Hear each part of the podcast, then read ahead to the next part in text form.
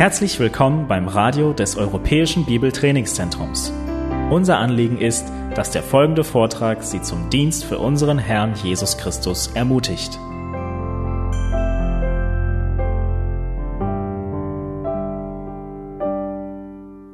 Einigen Jahrzehnten gab es eine große Plage in den südlichen Staaten der Vereinigten Staaten in den USA. Und zwar haben Feuerameisen den Süden komplett erobert. Es war kein Bürgerkrieg, aber irgendwie sind sie versehentlich transportiert worden in den Süden. Nun, sie sind Sie, waren, sie sind immer noch erstaunlich anpassungsfähig, sie sind extrem aggressiv, sie vermehren sich fast über Nacht am schlimmsten ist, dass alle Insektizide nichts geholfen haben gegen diese Ameisenhügel und die Bewohner davon. Ähm, sie haben nichts gemacht. Wie eine mächtige Armee sind sie einmarschiert, unempfindlich gegen alles, gegen jede Gewalt. Nun, dann haben sich Tüftler hingesetzt und einen recht raffinierten Weg gefunden, ähm, wie sie die Kolonien auslöschen können. Und zwar haben sie das Lieblingsfutter von den Ameisen, so kleine Granulate, ähm, speziell überzogen mit einem Geschmack und geruchlosen Gift und über die Ameisenhügel gestreut. Nun, die Ameisen, die kamen am nächsten Morgen heraus, haben sofort begonnen, diese Granulate einzusammeln und in das Herz der Kolonie hineinzubringen. Und dann verfütterten sie unwissentlich diese vergifteten Granulate an ihre Königin und langsam begann sie zu sterben. Nun, wenn die Königin stirbt, dann wird keine Ameise mehr produziert, die nächste Generation wird ausgelöscht ähm, und somit ist die ganze Kolonie beseitigt. Welch eine Ironie, ja, die gute Speise, die die Ameisen zu sich nehmen, sind mit Gift versehen und führen zu ihrem Tod. Nun, man könnte fast sagen, das ist das trojanische Pferd der Feuerameisen, ja. Gift, das nicht offensichtlich zu sehen ist. Und genauso verhält es sich mit falscher Lehre. Sie wird mit guter Nahrung zusammen vermischt. Sie wird in das Herz der Gemeinde eingeschleust. Nach und nach setzt sie ihre Wirkung frei. Sie zerstört die, die Gemeinde und die nächste Generation verhungert, weil das Wort Gottes nicht mehr da ist. Manchmal, manche, die tun es gar nicht in böser Absicht, dass sie Irrlehre importieren, sondern schlichtweg aus Naivität, weil sie es nicht merken, weil sie keinen Geschmack haben, weil sie nicht merken, dass das, was sie einschleusen, das pure Gift ist. Und das ist das Thema, das wir uns heute Morgen ansehen werden. Es ist, ähm, ich habe ich hab die Predigt betitelt mit dem Titel Ein Weckruf gegen geistliche Naivität. Ein Weckruf gegen geistliche Naivität. Nun, wir sind ähm, im ersten Johannesbrief. Wir sind mittlerweile im vierten Kapitel angekommen. Wir werden uns heute die ersten sechs Verse ansehen. Und es ist ein Abschnitt, äh, der über Irrlehre spricht. Nun, Johannes hat bereits im zweiten Kapitel über Irrlehre ge, ähm, gesprochen, er hat vor dem Antichristen gewarnt. Und wie es Johannes bei Johannes so üblich ist, wiederholt er die Themen, über die er spricht. Und er wiederholt jetzt hier im vierten Kapitel die Warnung. Und er nennt hier im vierten Kapitel die eigentliche Wurzel, das Problem der Erdlehrer. Und er nennt das Merkmal oder zwei Merkmale, an denen man sie erkennt, an denen man falsche Speise giftige Speise, giftiges Granulat vom echten unterscheiden kann. Und Johannes, er schreibt diesen Abschnitt, vielleicht erinnert ihr euch an die erste Predigt, ungefähr zehn Jahre vor der Offenbarung. Und wir können davon ausgehen, dass es in einer gewissen Art und Weise ein Rundschreiben ist, das die Gemeinden in Kleinasien ähm, ähm, äh, erreicht hat. Viele der Gemeinden in Kleinasien, wir wissen, unter anderem war da Ephesus, es war Laodicea, es war Kolosse, es war Smyrna und Thyatira. Und das Erstaunliche ist, diese Warnung, von der wir heute lesen, haben die Gemeinden bekommen. Es war ein Weckruf gegen geistliche Naivität.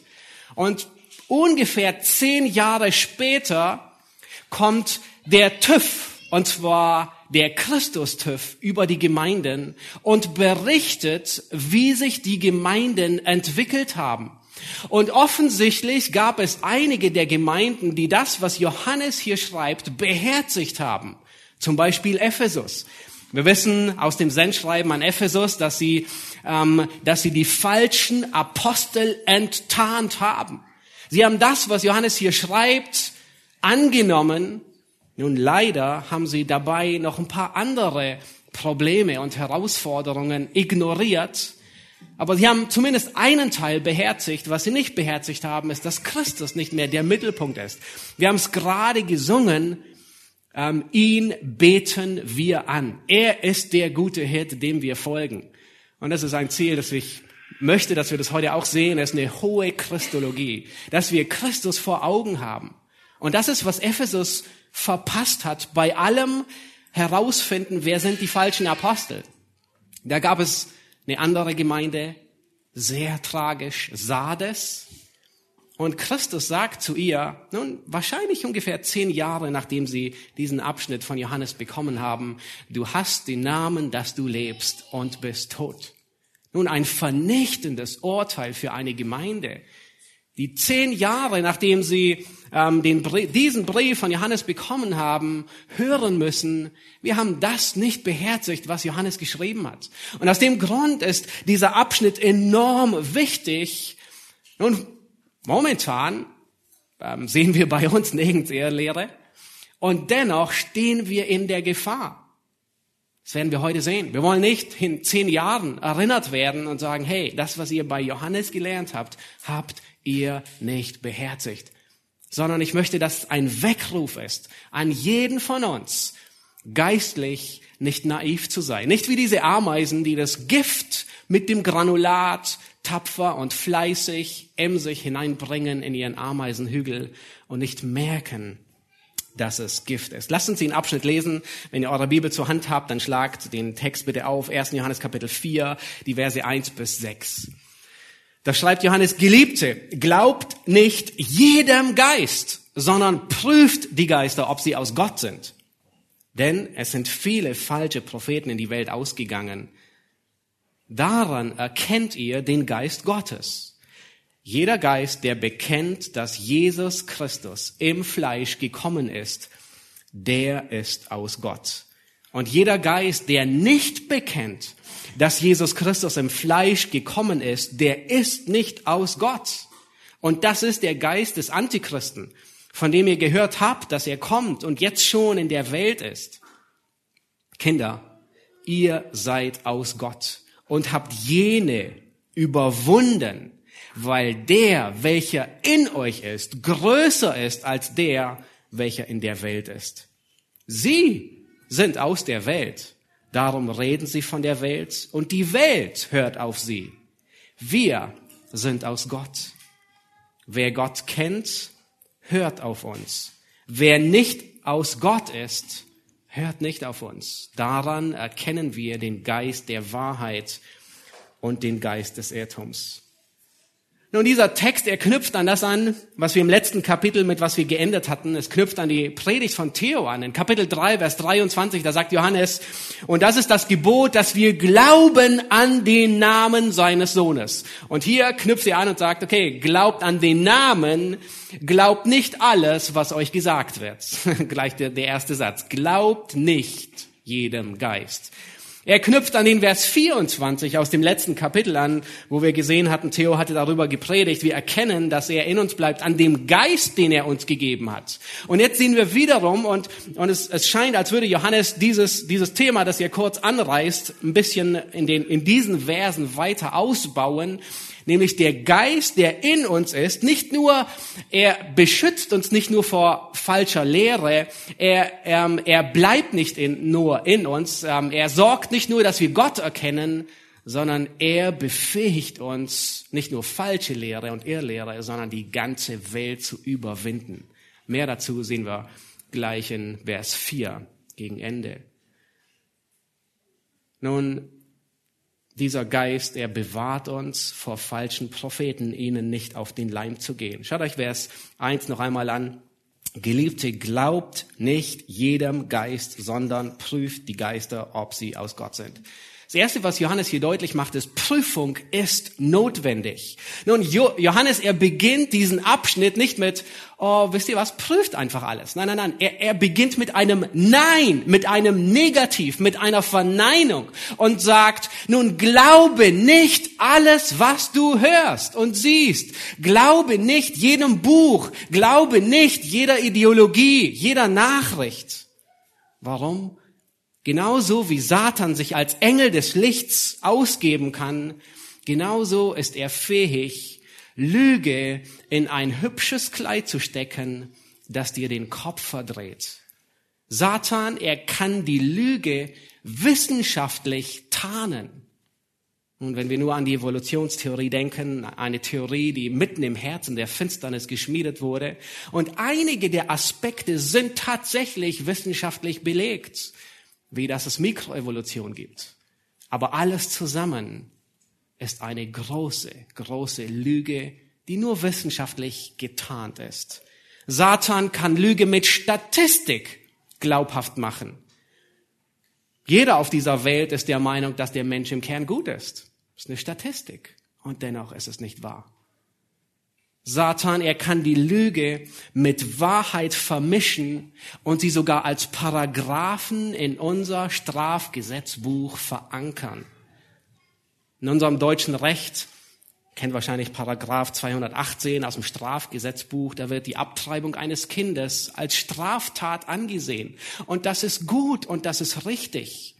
Aber wisst ihr, was dann folgt? Dann folgen drei Ausnahmen. Wenn sich eine Frau drei Tage vor der Abtreibung hat beraten lassen, ist es auf einmal kein Verbrechen mehr.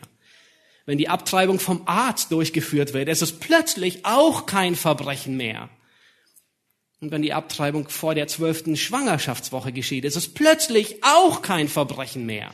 Das heißt, ihr seht, wie Wahrheit und Lüge vermischt wird und er es überall in dieser Welt verankern kann weil es sein Reich ist hier auf dieser Welt. Er tut und lässt, was er will. Es sei denn, Gott hindert ihn daran. Satan, er kann die Lüge in ein hübsches Kleid packen und die Lüge gesellschaftlich akzeptabel machen. Gesellschaft, die akzeptiert jegliche Entartung von Sexualität, solange es dir und dem anderen nicht schadet. Solange du Spaß daran hast, ist alles in Ordnung und gesellschaftlich anerkannt. Nun, das schafft Satan. Er kann die Lüge tarnen. Nun, natürlich müssen wir alles prüfen, News von Fake News unterscheiden, aber in diesem Abschnitt geht es primär nicht um die allgemeinen Nachrichten, es geht nicht um die Tagesschau, die wir prüfen müssen, es geht nicht um die deutsche Presseagentur, die wir prüfen müssen, sondern es geht hier um die Lehren, die augenscheinlich biblisch sein sollen, aber schlussendlich doch nicht aus Gott sind. Und Johannes, er appelliert hier und sagt, glaube nicht jeder Lehre, nimm nicht alles ungefiltert auf. Nun, es kann sein, dein Gegenüber verwendet Bibelstellen. Nun trotzdem sei nicht naiv und nimm alles auf. Es kann sein, dein Gegenüber ist intellektueller wie du, ist schlauer wie du, ist freundlicher wie du, hat die besseren Argumente wie du. Und trotzdem nimm nicht alles auf. Es kann sein, dein Gegenüber ist ein Theologieprofessor. Es kann sein, dein Gegenüber zitiert die Bibel in den Ursprachen, in Griechisch und Hebräisch fließend. Und trotzdem glaub nicht alles. Das ist, was Johannes hier sagt. Egal was kommt, glaub nicht alles. Nun schaut euch die Zielgruppe an. An wen richtet sich Johannes hier? Gleich das erste Wort. An die Ältesten der Gemeinde schreibe ich. Oh nein, das war offenbar falsch zitiert. Nein, er schreibt hier Geliebte. Er spricht alle an, die ganze Gemeinde. Johannes, er richtet sich hier nicht an die Ältesten, sondern er richtet sich an alle. Alle Geliebte glaubt nicht jedem Geist. Nun, in Firmen, ähm, da gibt es in der Regel so eine Abteilung fürs Controlling. Wahrscheinlich wissen die einen oder anderen, was ich meine. Ja, das sind so gewisse Abteilungen, die Prozesse überwachen und äh, danach sehen, dass alles rechten, mit rechten Dingen zugeht. Aber wenn du nicht in dieser in dieser Abteilung arbeitest, dann ist dir eigentlich alles egal. Dann kümmert es dich nicht darum. Aber hier nicht. Du kannst die Verantwortung des Prüfens des geistlichen Controllings nicht auf andere Abteilungen verschieben auf andere abwälzen. Es ist die Aufgabe von jedem Einzelnen von uns. Nicht nur der Ältesten oder der Leiter. Und Vers 1, der zweite Teil sagt, warum? Schaut euch das an. Denn es sind viele falsche Propheten in die Welt ausgegangen. Nun, Prüfung ist notwendig. Warum? Weil wir in einem feindlichen Königreich leben.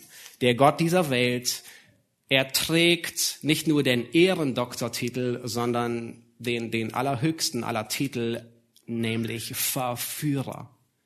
Das ist sein Wesen. Sein Ziel ist, in die Irre zu führen, nämlich von Gott wegzuführen. Und vielleicht habt ihr euch bei Vers 1 ein bisschen ähm, überlegt. Und Johannes sagt, glaubt nicht jedem Geist. Was meint er mit prüft die Geister? Nun, was Johannes nicht meint, ist, er, er meint nicht, dass wir uns eine Wünschelroute irgendwo ähm, ausgraben, herumgehen und nach Geistern Ausschau halten. Johannes meint nicht, dass wir Geister befragen oder Geister beschwören.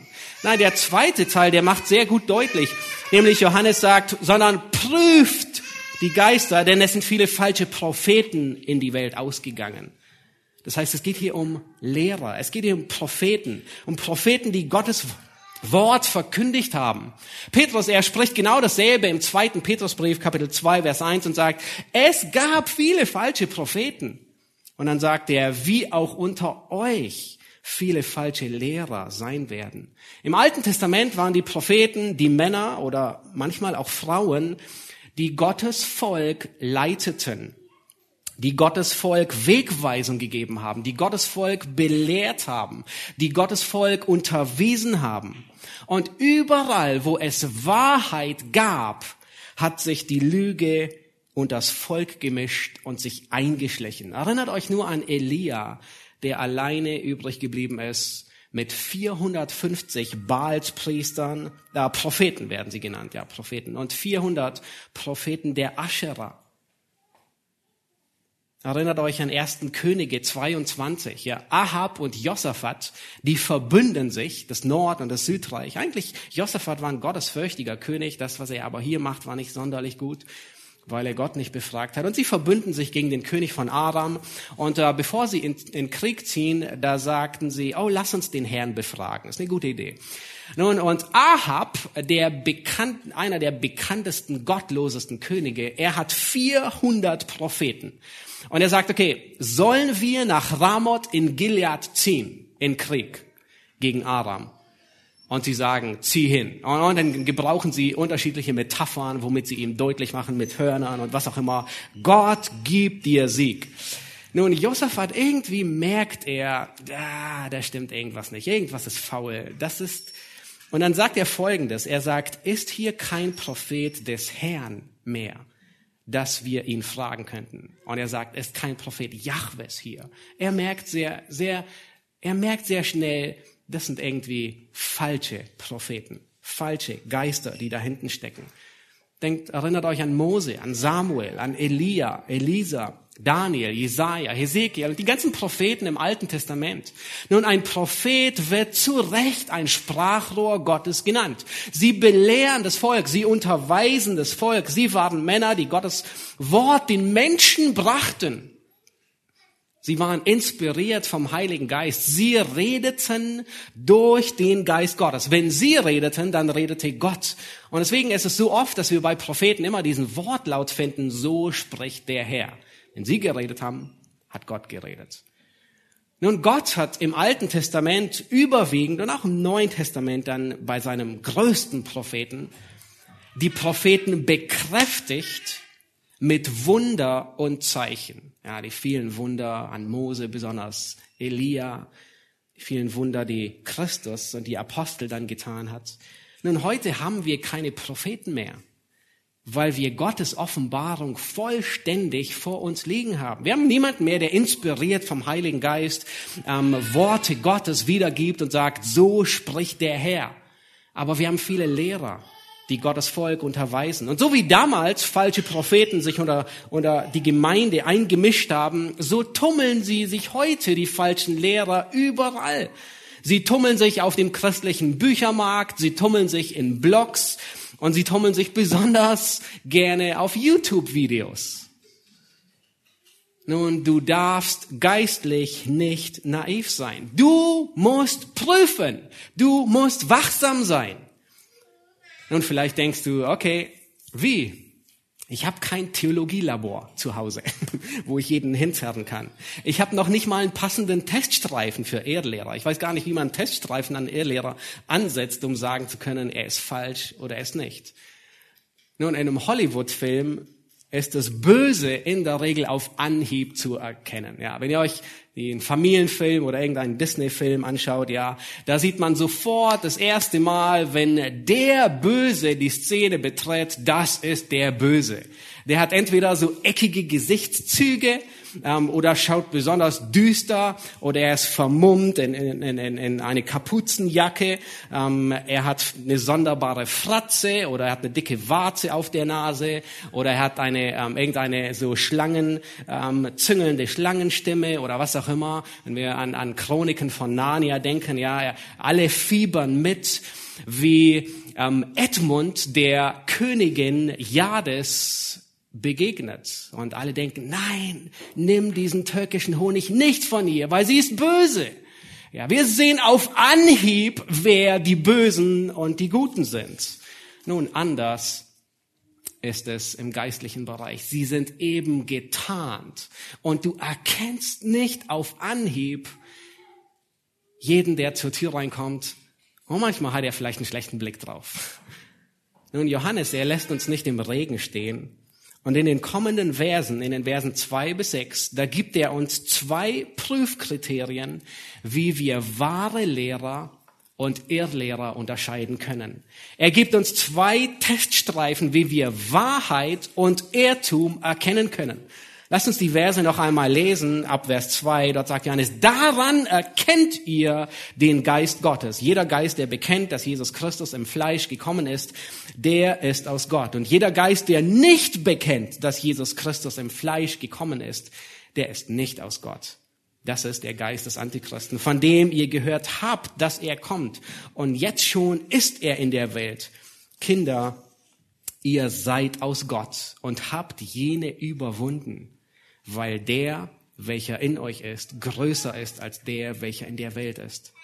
Sie sind aus der Welt, darum reden sie von der Welt und die Welt hört auf sie. Wir sind aus Gott. Wer Gott erkennt, hört auf uns. Wer nicht aus Gott ist, hört nicht auf uns. Daran erkennen wir den Geist der Wahrheit und den Geist des Irrtums. Nun, weiß nicht, ob es euch aufgefallen ist, Vers 2 und Vers 6 sind wie zwei Buchstützen, die diesen Abschnitt einrahmen. Vers 2 beginnt, daran erkennt ihr den Geist Gottes und Vers 6 endet, daran erkennen wir den Geist der Wahrheit. Es ist wie ein, wie ein Bild, das eingerahmt ist. Nun, das erste Merkmal, das Johannes uns hier nennt, in den Versen 2 und 3, ist jeder Geist, der bekennt, dass Christus im Fleisch gekommen ist. Und jeder Geist, der nicht bekennt. Ich habe es formuliert als das erste Merkmal, als Glaubensbekenntnis. Woran erkennst du einen Lehrer von einem Irrlehrer? Woran erkennst du Wahrheit von Irrtum? Am Bekenntnis am Glaubensbekenntnis. Johannes, er spricht hier von der Fleischwerdung. Er spricht von der Inkarnation. Ja, so nennen die Theologen das. Ähm, ähm, wer die Fleischwerdung bekennt, der ist aus Gott. Und wer sie ablehnt, der ist weder gläubig, noch verkündigt er die Wahrheit. Nun erinnert euch damals an die Empfänger. Sie standen unter starkem Einfluss von einem frühen Gnostizismus. Einige leugneten, dass Jesus ins Fleisch gekommen ist. Da war ein Mann mit Namens, besonders mit ähm, dieser Mann war sehr, sehr militant. Er hieß äh, Cerentus. Er lebte ungefähr 100 nach Christus. Er war ein Zeitgenosse von Johannes, der in Ephesus lebte. Vielleicht erinnert ihr euch, er war der, der sagte, ich, Johannes war der, der von ihm sagte, ich gehe, wir gehen nicht zusammen ins Badehaus. Weil wahrscheinlich würde das Dach einstürzen an der Menge seiner Erdlehrer. Dieser Mann, er trennte Jesus von Christus. Er trennte den irdischen Jesus von dem himmlischen Christus. Und das ist immer, immer sehr gefährlich, wenn man beginnt, gewisse Worte neu zu definieren oder Dinge zu trennen. Nachher stoßen wir über jemanden, ähm, der Auferweckung und Auferstehung trennt. Und da müssen unsere Alarmglocken hochgehen, wenn jemand beginnt, die Sichtweisen die überliefert sind durch Jahrhunderte, in Frage zu stellen und neue Definitionen des Glaubens aufzustellen. Und Johannes, er sagt hier, wer an die Fleischwerdung glaubt oder sie bekennt, das ist ein Lehrer, ein wahrhaftiger Lehrer. Nun, schlagt mal nach, naja, keiner von euch hat eine Konkordanz, aber findet ihr das Wort Fleischwerdung in der Konkordanz oder das Wort Inkarnation? Nun, ihr, ihr findet es nicht. Ihr könnt nochmal nachschlagen. Und dennoch sagt Johannes, also Denk mal dran, wir finden das Wort Inkarnation nirgends im Neuen Testament. Auch das Wort Fleischwerdung. Und dennoch sagt Johannes, wer die Fleischwerdung leugnet, der ist nicht aus Gott geboren.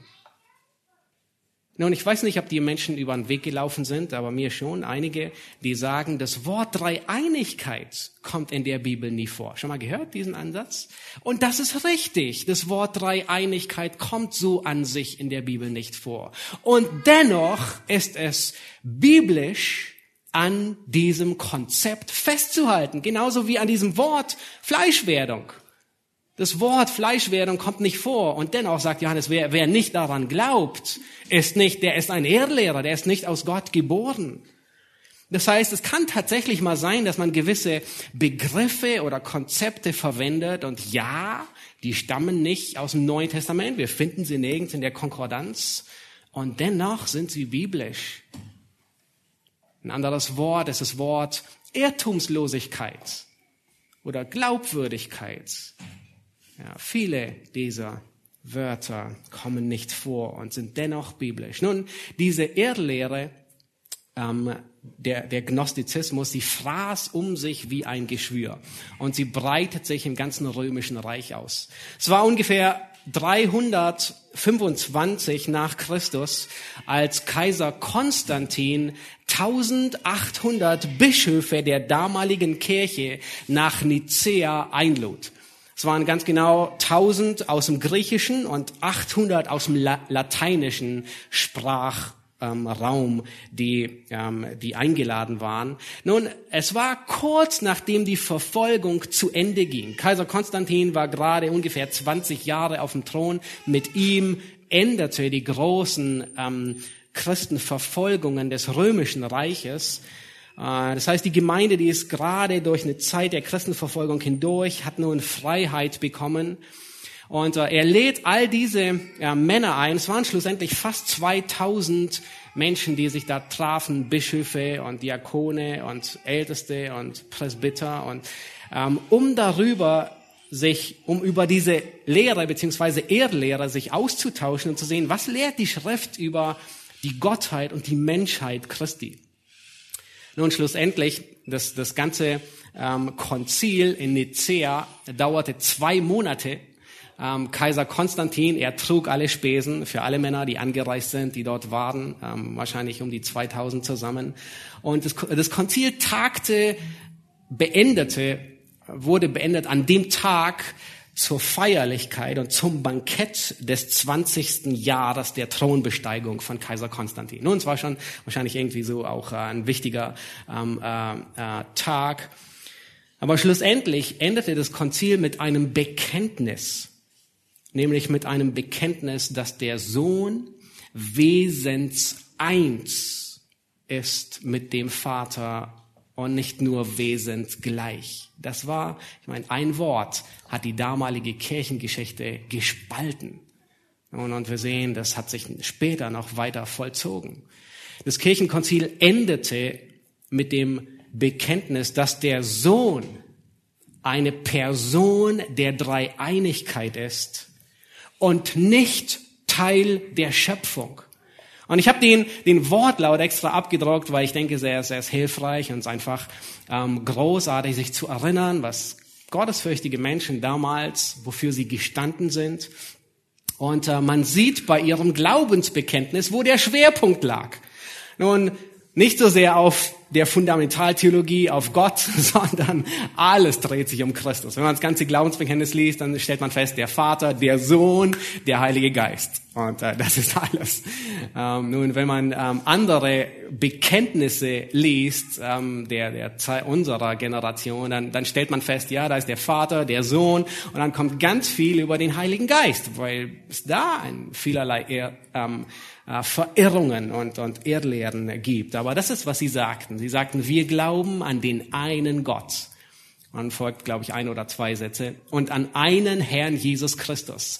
Eines Wesens mit dem Vater. Für uns Menschen und zu unserem Heil ist er vom Himmel gekommen, hat Fleisch angenommen durch den Heiligen Geist von der Jungfrau Maria und ist Mensch geworden er wurde für uns gekreuzigt unter Pontius Pilatus, hat gelitten und ist begraben worden, ist am dritten Tag auferstanden nach der Schrift und aufgefahren in den Himmel. Und dann geht's weiter und über den Heiligen Geist und so weiter.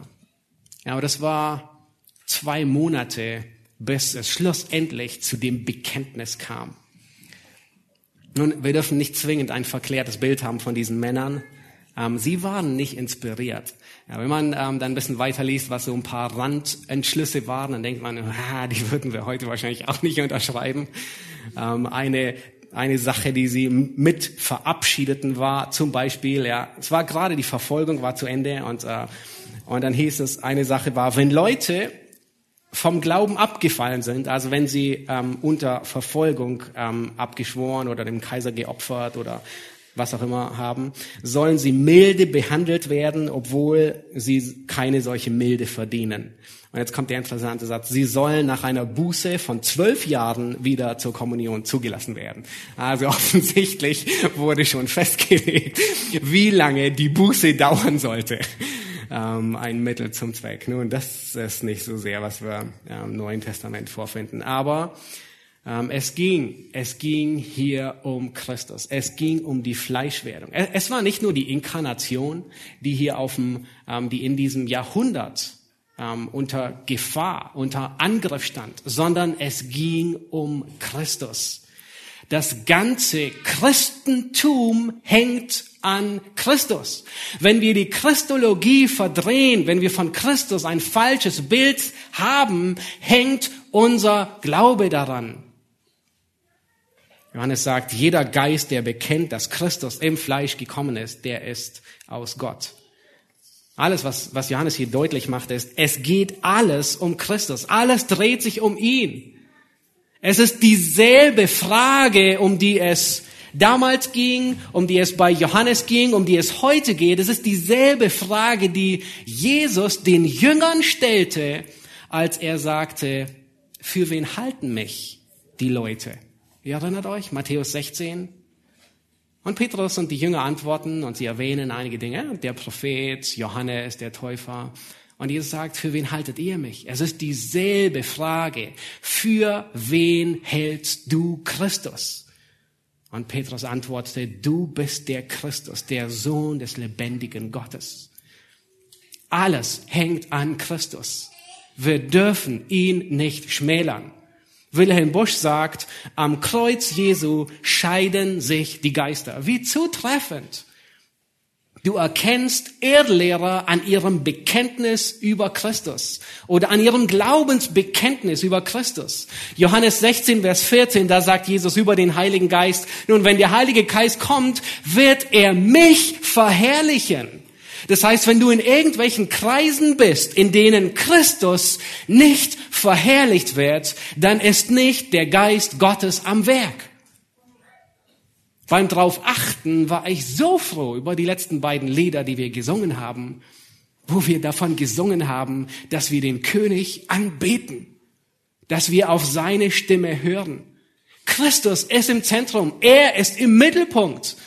Und wenn er aus dem Mittelpunkt genommen wird, dann ist der Geist Satans, der Geist des Antichristen involviert, um ihn aus dem Mittelpunkt zu entfernen. Hin und wieder trifft man auf Menschen, die sagen, oh, wozu brauche ich Christus? Ich kann nichts mit ihm anfangen. Ich habe den Vater, das genügt. Nun, wenn wir diesen Vers an sie ranhalten, dann haben sie den Heiligen Geist nicht. Wer Christus nicht im Mittelpunkt hat, der hat nicht den Heiligen Geist, weil der Heilige Geist ihn verherrlicht. Wenn jemand zu dir sagt, ich glaube an Jesus, müsste eigentlich die Gegenfrage sein, an welchen Jesus? Was wir über Jesus glauben, hat enorme Konsequenzen.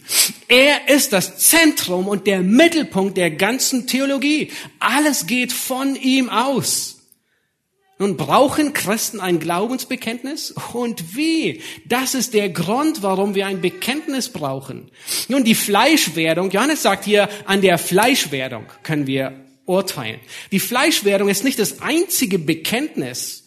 Es war das, was die Empfänger von Johannes in besonderer Weise bedrohte.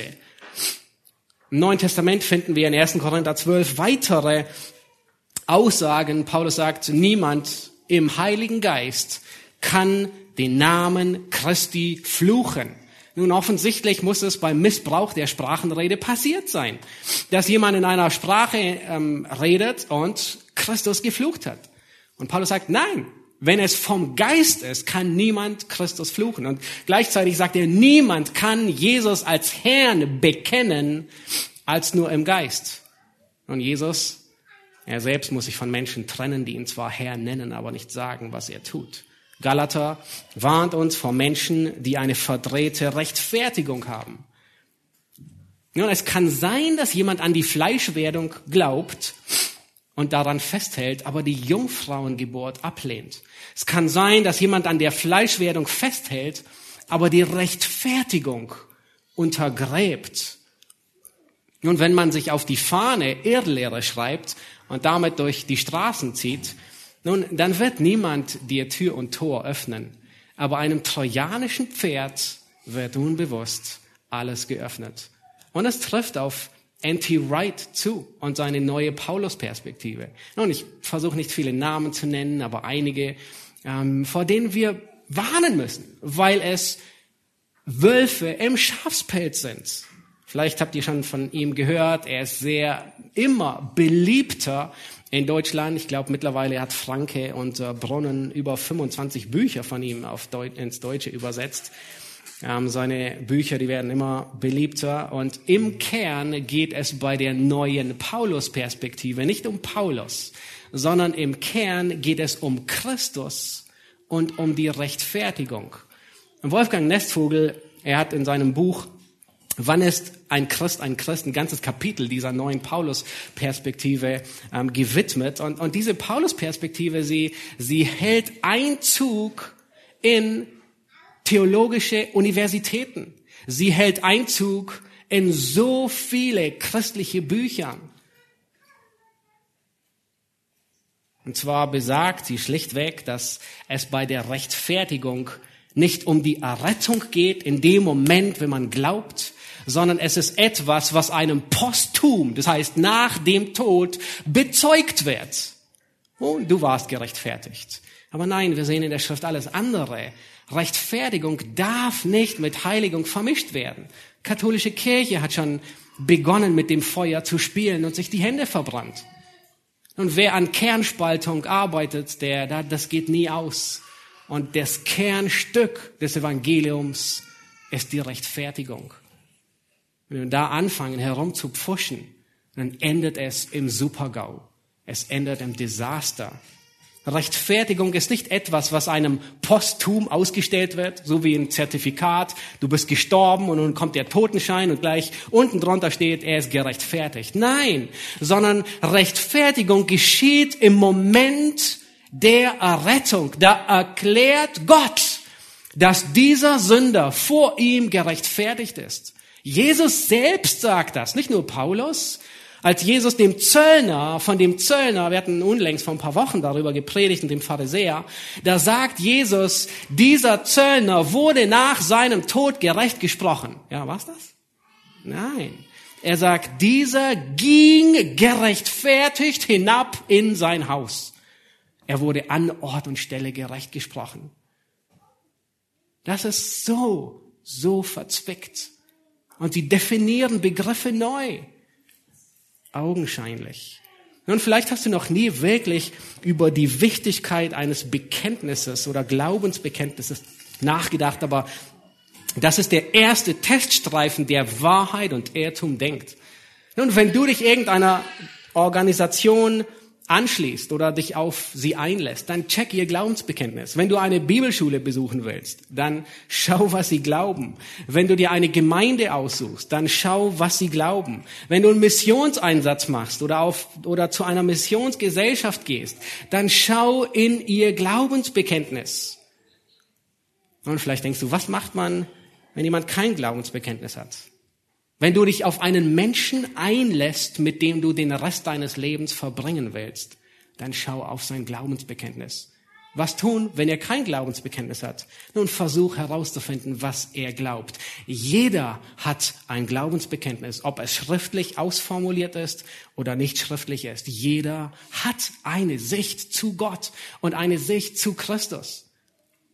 Ein Problem ist, wenn, wenn es ein schriftliches Glaubensbekenntnis gibt, aber man hält gar nicht mehr daran fest, an diesem schriftlichen Glaubensbekenntnis. Es trifft zum Beispiel zu auf den Bund der evangelisch-freikirchlicher Gemeinden. Nun ehemals der Baptistenbund, hier in Deutschland genannt, ist heute der größte Bund in Deutschland. 82.000 Mitglieder sind ähm, äh, Teil von dem Bund. Nun war gerade gestern auf deren Webseite und habe gesehen, sie bekennen sich zu Sola Scriptura. Und das ist unglaublich. Das ist, ich meine, das ist, sie bekennen sich zu Luthers allein die Schrift. Allein die Bibel ist das Wort Gottes. So formulieren sie es. Die Grundlage des christlichen Glaubens. Oh, da kann man nur Amen sagen. Richtig, gut. Und gleichzeitig lehren sie in Elstal, auf der anderen Seite von Berlin, genauso 180 Grad gegenüber, vor den Toren Berlins lehren sie die historisch-kritische Methode. Eine Methode, die die Bibel der Inspiration, der Irrtumslosigkeit und der Autorität beraubt. Ein gutes Bekenntnis da, das aber nicht mehr eingehalten wird. 2011 hat ein Bericht einer ehemaligen Studentin von Elstal äh, für ziemlich großen Wirbel gesorgt. Ähm, ähm, es wird, es wird historisch-kritische Theologie gelehrt und, und da war eine Aussage, die das fast zum Überlaufen gebracht hat. Der Dozent, der hat sie am Abend äh, oder der hat sich verabschiedet aus dem Lehrsaal mit den Worten, morgen bringen wir Mose um. morgen bringen wir Mose um. Nur nicht im wahrsten Sinne des Wortes umbringen, sondern er meinte damit, dass am nächsten Tag werden sie erfahren, dass es den Mose, wie die Bibel ihn beschrieben hat, dass es ihn nie gegeben hat. Und es hat ziemlich große Kreise gezogen, selbst bei IDEA, im Bibelbund ist der Artikel erschienen, ähm, so weit, dass sogar der Präsident äh, von Elstal sich dazu Stellung nehmen musste und äh, seine Antwort, die war sehr politisch korrekt. Er sagt, Ziel der Ausbildung ist es, Menschen zu einem mündigen Christsein anzuleiten. Dazu gehört es, sich kritisch konstruktiv mit anderen Meinungen auseinanderzusetzen ein gutes Bekenntnis, das aber nicht mehr gehalten wird. Ein Glaubensbekenntnis ist das erste Prüfkriterium für Wahrheit und Irrtum. Die nächsten Verse, sie zeigen uns, dass das zweite, was das zweite Prüfkriterium ist. Lass uns diese Verse lesen. Das zweite Prüfkriterium ab Vers 4. Kinder, ihr seid aus Gott und habt jene überwunden, weil der, welcher in euch ist, größer ist als der, welcher in der Welt ist. Sie sind aus der Welt, darum reden sie von der Welt und die Welt hört auf sie. Wir sind aus Gott. Wer Gott erkennt, hört auf uns. Wer nicht aus Gott ist, hört nicht auf uns. Daran erkennen wir den Geist der Wahrheit und den Geist des Irrtums. Nun, dieser Abschnitt, ich weiß nicht, ob ihr es gesehen habt, er, er, er spricht dreimal von Hören. Und ich habe das zweite Merkmal, der zweite Teststreifen für gesunde Lehre und falsche Lehre, habe ich Glaubens, ich habe es mit dem Hören formuliert, Glaubensgehorsam genannt. Offensichtlich, Johannes, er spricht hier dreimal vom Hören. Aber er meint mit Hören nicht nur irgendwie so ein akustisches Hören, so ich höre euch, ja, ich höre da irgendwelche Kinder, ich höre irgendwas rascheln, irgendwas rauschen.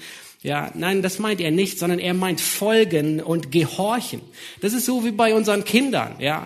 Hörst du, was ich sage? Mhm. Ja, das Trommelfell funktioniert einwandfrei, die Gehörknöchelketten, die funktionieren einwandfrei, Hammer, Amboss und Steinbügel, alles, alles tadellos. Und dennoch hören sie nicht. Es ist nicht gehorchen, aber sie hören gut. Das ist, was Johannes hier sagt. Wer aus Gott geboren ist, der hört auf uns, auf das, was Johannes, der hört auf die Lehre der Apostel. Wir lassen uns Vers 4 uns nochmal ansehen. Und dieser Vers 4, der ist so eine große Ermutigung. Er sagt, Kinder, ihr seid Hunden, weil der, welcher in euch ist, größer ist als der, welcher in der Welt ist. Johannes sagt, ihr habt den überwunden, der aus der Welt ist. Nun, es bedeutet nicht, dass seine Empfänger hier mit den Erdlehrern sich duelliert haben und Ephesus hat gewonnen. 2 zu 0 für Ephesus. Das bedeutet nicht, dass sie in den Boxring gestiegen sind und Smyrna hat die Erdlehrer in der ersten Runde K.O. geschlagen und besiegt. Ganz im Gegenteil, die Gnostiker, sie waren die intellektuellen Überflieger. Die Gnostiker, sie waren die wissenschaftlichen Großkaliber. Und dennoch haben die Zuhörer sie überwunden. Warum? Nicht, weil sie schlauer waren, nicht, weil sie intellektueller waren, nicht, weil sie den höheren IQ hatten, vielleicht sogar eher nicht, nicht, weil sie die besseren Argumente hatten, nicht, weil sie im Griechischen Präsens und Aorist voneinander unterscheiden konnten, ja, die, die Zeitformen, sondern weil der Geist Gottes in ihnen war. Er sagt, ihr habt überwunden, weil der in euch ist größer als der in der Welt ist. Der Geist Gottes war in ihnen. John Piper, er ähm, sagt folgendes, folgende sehr ermutigende Worte. Er sagt, wenn du von irgendeiner Verführung des Bösen bedroht wirst, sei es durch Versuchung, Entmutigung, Angst oder Feigheit, dann erinnere dich daran, dass der, der in dir ist, größer ist als der, der in der Welt ist. Der allmächtige Gott wohnt in dir. Vertraue ihm. Denn das ist der Sieg, der die Welt überwindet. Euer Glaube an die souveräne, innewohnende Kraft des Heiligen Geistes. In 1. Johannes 5, Vers 4, das ist der nächste Vers, da sagt Johannes genau das. Er sagt, alles, was aus Gott geboren ist, überwindet die Welt und unser Glaube ist der Sieg, der die Welt überwunden hat. Das heißt, wir, wir überwinden nicht nur Erdlehrer, der Geist Gottes, sondern wir überwinden das organisierte System, das von Satan beherrscht wird alles, was sich gegen Gott und seinen Gesalbten verschworen hat, weil der, der in uns ist, größer ist. Es ist nicht ermutigend. Der Geist Gottes in uns, er ist stärker, er ist, er festigt uns und er bewahrt uns. Durch den Geist Gottes werden wir überwinden. Durch den Geist Gottes werden wir Krisen überstehen. Und keine Ahnung, wie es mit Corona weitergeht, aber wir werden überwinden weil der Geist Gottes in uns ist. Erinnert euch an die Worte von, die Paulus im Philipperbrief sagte. Er saß im Gefängnis, er erwartet sein Urteil und er wusste nicht, ob es Freispruch oder Hinrichtung ist.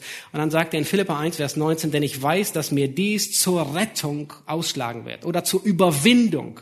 Ja, dasselbe, was Johannes, wovon Johannes hier spricht. Und dann nennt er zwei Dinge durch eure Fürbitte und den Beistand des Geistes Jesu Christi. Wodurch überwinden wir? Durch den Geist Gottes und durchs Gebet. Die beiden gehen Hand in Hand. Und dann sagt er, dass Christus hochgepriesen wird an meinem Leib, es sei durch Leben oder durch Tod. Das heißt, er überwindet, egal was geschieht, ob er hingerichtet wird oder freigelassen wird, weil Gottes Geist in ihm ist. Unglaubliche Ermutigung. Stephanus, er hat überwunden. Und er wurde gesteinigt, aber er hat überwunden. Und wenn der Geist Gottes in dir ist, werden wir überwinden. Und hoffen nicht, dass wir gesteinigt werden wie Stephanus, aber wir werden überwinden. Schaut euch Vers 5 an. Der nächste Vers 5 beschreibt das Herzstück der Erdlehrer. Sie fischen im trüben Wasser. Sie sind aus der Welt, darum reden sie von der Welt. Und die Welt hört auf sie. Irrlehrer, sie sind Teil der ungläubigen Welt. Wenn du ihnen zuhörst, dann wirst du feststellen, dass ihre Ansichten auf menschliche Philosophien beruhen und nicht auf dem Wort Gottes. Wenn du ihnen zuhörst, dann zitieren sie zwar die Bibel, aber es ist Menschenweisheit und nicht Gottes Weisheit. Siegfried Zimmer, ähm, er kommt aus dem Schwabenland, ja, ähm, da wo wir gerne zu Hause sind. Er kommt aus Tübingen, ähm, da wo Esther und ich äh, uns das erste Mal unser erstes Date hatten. Ähm, eine sehr tolle Stadt. Ähm, aber Tübingen ist auch eine Hochburg der Bibelkritik. Und er freut sich zunehmend mehr Beliebtheit, besonders auch unter Evangelikalen. Er ist wie ein Chamäleon. Selbe Muster finden wir bei ihm wie bei vielen anderen. Er bekennt sich ebenfalls zu Sola Scriptura. Und er sagt, das ist, was er über, was er darüber sagt. Er sagt, Luthers Sola Scriptura, allein die Heilige Schrift, halte ich gerade für die modernen pluralistischen Gesellschaft für unverzichtbar. Hm, großartig. Und gleichzeitig löst er eine Lawine aus, die die Glaubwürdigkeit von Sola Scriptura für immer begraben soll. Das ist sein Wesen. In einem Vortrag über die Auferstehung sagt er Folgendes. Ich möchte nur ein paar Dinge zitieren, um zu sehen, das sind wirklich Wölfe im Schafspelz. Und sie sind so echt, so gut sehen die aus. Man kann ihm extrem gut zuhören. Er ist wissenschaftlich, akkurat, ähm, er ist, ähm, man, ähm, er ist, äh, er ist extrem freundlich, also ähm, äh, man, man, man, man hört ihn, er ist, ist angenehm zu hören, ähm, er, er deckt, er bringt sehr viel Geschichte mit hinein in den Bibeltext und dann sagt er solche Dinge wie der nächste Satz. Er sagt, er war derjenige, der zwischen Auferweckung und Auferstehung trennt. Er sagt, die Auferstehungstexte, er nennt sie nicht Berichte, weil er nicht an Berichte glaubt. Die Auferstehungstexte der vier Evangelien widersprechen sich in mehreren, in mehrfacher Form. Und dann sagt er, das ist aus seiner Predigt, versucht nicht, sie zu harmonisieren. Seid bitte nicht harmoniesüchtig. Das ist immer ein Zeichen der Schwäche. Lernt die Widersprüche in der Bibel zu lieben. Es gibt viele Widersprüche in der Bibel, aber in den Auferstehungstexten kommen überdurchschnittlich viele vor. Das ist nun, er ist jemand, der sich zu Sola Scriptura bekennt und dann das hier sagt. Er ist ein Wolf im Schafspelz. Er ist jemand, der die Bibel am laufenden Band zitiert. Es ist erschreckend. Er nennt Jesus Christus nicht Gott. Zumindest habe ich es noch in keinem seiner Werke gefunden. Auch nicht in seinem Glaubensbekenntnis. Er nennt Jesus nicht Gott in seinem Bekenntnis und dann sagt er Folgendes über Jesus, und er ist extrem, äh, ich meine, das sind nicht irgendwelche ähm, Gesteine aus der Urzeit, das sind Menschen, die beliebt sind unter Evangelikalen. Er sagt, Jesus war, ist die nächste ähm, Folie, er sagt, Jesus war vielleicht selbst der Überzeugung, dass er selbst gar nicht der Menschensohn ist. Nun, was man mindestens sagen kann, Jesus wusste sich mit dem Menschensohn sehr fest verbunden. Das auf jeden Fall. Nun, das sind Worte, die, die dich und mich in Mark und Bein erschüttern sollten. Und preist den Herrn. Ich sehe es an euren Gesichtern. Da sind so viele, die sagen, oh, wie kann das sein? Und genau das, genau so soll es sein. Nun, intellektuell ist niemand von uns ihm überlegen. Alle zusammen wären wir es nicht. Aber es ist die Torheit des Evangeliums, an der wir festhalten und durch die wir gerettet werden. Vielleicht steckst du irgendwann in einem Vortrag, der dir komisch vorkommt. Vielleicht liest du eines Tages ein Buch von jemandem, ohne zu wissen, dass er ein Erdlehrer ist. Und wie gehst du damit um? Natürlich sind die Ältesten da, wir freuen uns gerne und hören gerne immer wieder, wenn ihr ähm, Fragen habt. Oh, ich habe den gehört, ist der wirklich zuverlässig? Aber Johannes ergibt uns Prüfkriterien. Woran kannst du und ich, woran erkennen, woran erkennt die Gemeinde den Geist Gottes? Die Gemeinde erkennt Gottes nicht auf den Likes auf YouTube. Die Gemeinde Gottes erkennt den Geist Gottes nicht an, an Machterscheinungen oder irgendwelchen geheimnisvollen, rätselhaften Erlebnissen. Die Gemeinde erkennt den Geist Gottes nicht an der Zahl der Follower. Genau das sagt Zimmer nämlich. Er sagt, die Zuhörerschaft im Internet wächst ebenfalls beständig. Heute hören viele 10.000 Menschen weltweit Worthaus in den Landeskirchen, in den Freikirchen und auch zunehmend in der katholischen Kirche. Und offensichtlich ist für ihn das eine Beglaubigung, alles ist in Ordnung. Nein, woran erkennt die Gemeinde Gottes den Geist Gottes? Am Glaubensgehorsam. Schaut euch noch einmal Vers, ähm, Vers 6 an. Wir sind aus Gott. Wer Gott erkennt, hört auf uns. Wer nicht aus Gott ist, hört nicht auf uns. Nun, dieser Vers, der ist so wichtig in zweierlei. Dieser, in, in, diesen Worten klingt das Echo aus dem Johannesevangelium. Johannes 8, da sagt Jesus dieselben Worte. Wer aus Gott ist, der hört die Worte Gottes. Was geschieht mit dem, der nicht aus Gott ist? Er hört die Worte Gottes nicht. Johannes 10, das haben wir in, im letzten Lied gesungen. Meine Schafe hören meine Stimme und ich kenne sie und sie folgen mir. Das heißt, wer hört die Stimme Christi? Die Schafe Christi. Und was tun sie? Genau das, sie hören und sie folgen. Das ist anhand der Reaktion auf die Worte Jesu und der Apostel. Kannst du feststellen, ob derjenige, von dem du das Buch liest, ein echter oder ein falscher ist. Der Teststreifen, der ist präzise. Nun, als die Gemeinde noch sehr jung war, wisst ihr, wie damals geprüft wurde? Wir haben Korinth vor uns. 1. Korinther, erinnert euch, Paulus, die, die Gemeinde ist ganz frisch und Gott gab direkte, inspirierte Prophetie. Nun, was war notwendig, weil sich gleich falsche Propheten an das Volk möchten? Nicht nur die, nicht nur die Gabe der Prophetie, sondern auch die Gabe, die Geister zu unterscheiden, um zu sehen, ist das, was der gerade Sonntagmorgen hier redet, ist es korrekt? 1. Johannes gehört zu den letzten Briefen des Neuen Testaments. Wisst ihr, was Johannes nicht mehr sagt? Johannes sagt nicht mehr, hey, ähm, ihr habt bestimmt irgendjemand, der die Gabe der, der Geisterunterscheidung hat in euren Reihen. Nein, es ist nicht mehr wichtig, weil es die Gabe der Prophetie gar nicht mehr gibt. Sondern was Johannes sagt ist, prüft alles an dem, was ihr von uns gehört habt.